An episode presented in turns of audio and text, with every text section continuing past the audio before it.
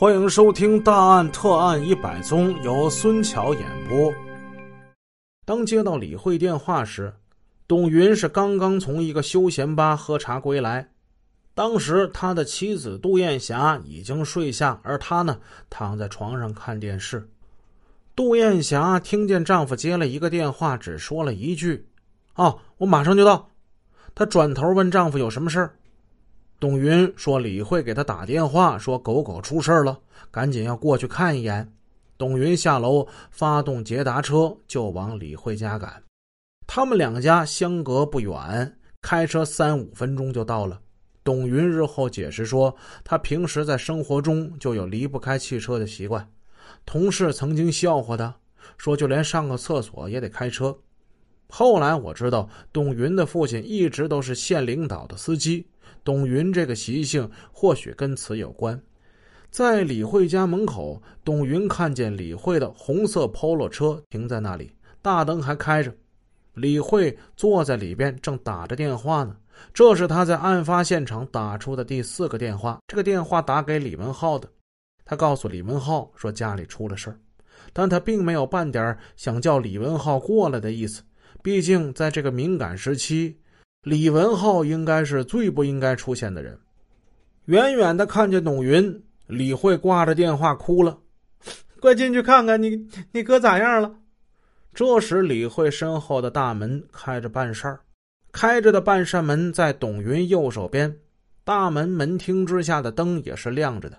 为了保护现场，董云跟老鼠似的，沿着墙根进了院子。看见门庭下一大片是用东西擦拭过的血迹，这时李慧在他的身后也跟了进来。客厅里有一条一人多宽的长长的血拖痕，从客厅中央一直延伸到通往楼梯方向的大门边。在客厅通往楼梯的大门后边，董云看见马朝辉仰面躺在过道里。董云凑到离马朝辉只有一米多远的距离，借着客厅的灯光，看见他脸色发白发青，甚至是铁青的那种。他身上有伤，脖子特别红，就像缠着一条红绸子布似的。他还不知道那是注定的血流凝结之后形成的景象。仅凭在技术科勘察现场的经验，董云判断。这人此时已经死了，他从楼梯间退了出来，朝着李慧摇摇头。这个镜头在电影里是很常见的。一位医生从手术室推门出来，头微微一侧，摘下口罩，向病人家属摇摇头。啊，下一个镜头一定就是病人家属错愕、悲伤的表情，然后拉住医生的胳膊：“医生啊，还能不能再想想办法？”而现实的情况呢是。下一个镜头还没有切到李慧这边，大门口已经响起摩托声音了。新的一个角色要登场了。关于紫藤巷凶杀案，其实发生的故事从一开始到最后结束，在我的想象力跟生活经验之中，它总是在最关键的时刻出乎我的意料，把我的想象力和生活经验远远的甩在了后面。各位听友还记得第二个出现的是谁吗？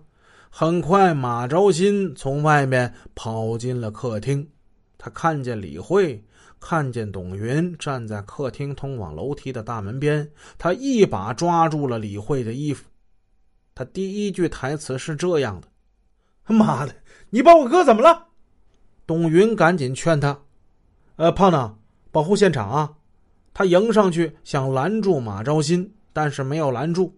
这时，马昭新直奔楼梯而去，但是不知怎的，他居然是没有第一时间在楼梯间看一看他哥哥的遗体，而是穿过半开的双扇门，快步径直上了二楼，转了一圈。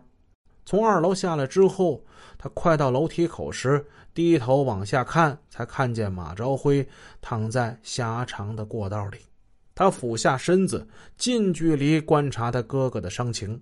发现马朝辉脖颈侧面有一道纵深开阔的口子，感觉人已经断气了。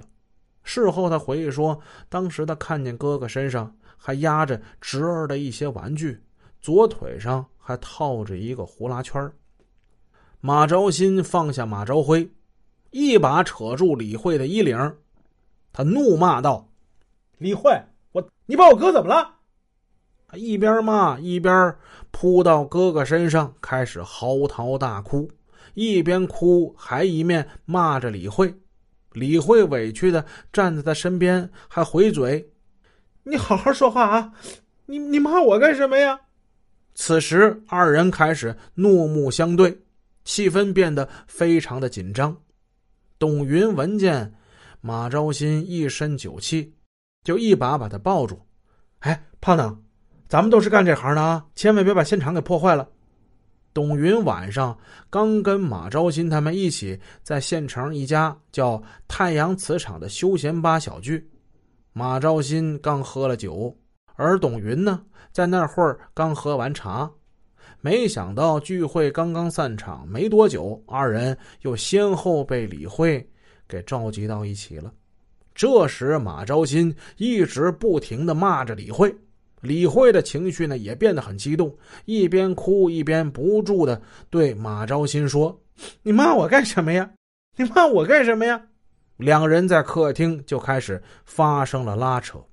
董云一个人无力将他们二人分开，就一边拉住李慧，一边用手机拨通幺幺零向警方报案：“那个，快快快快来小康村啊！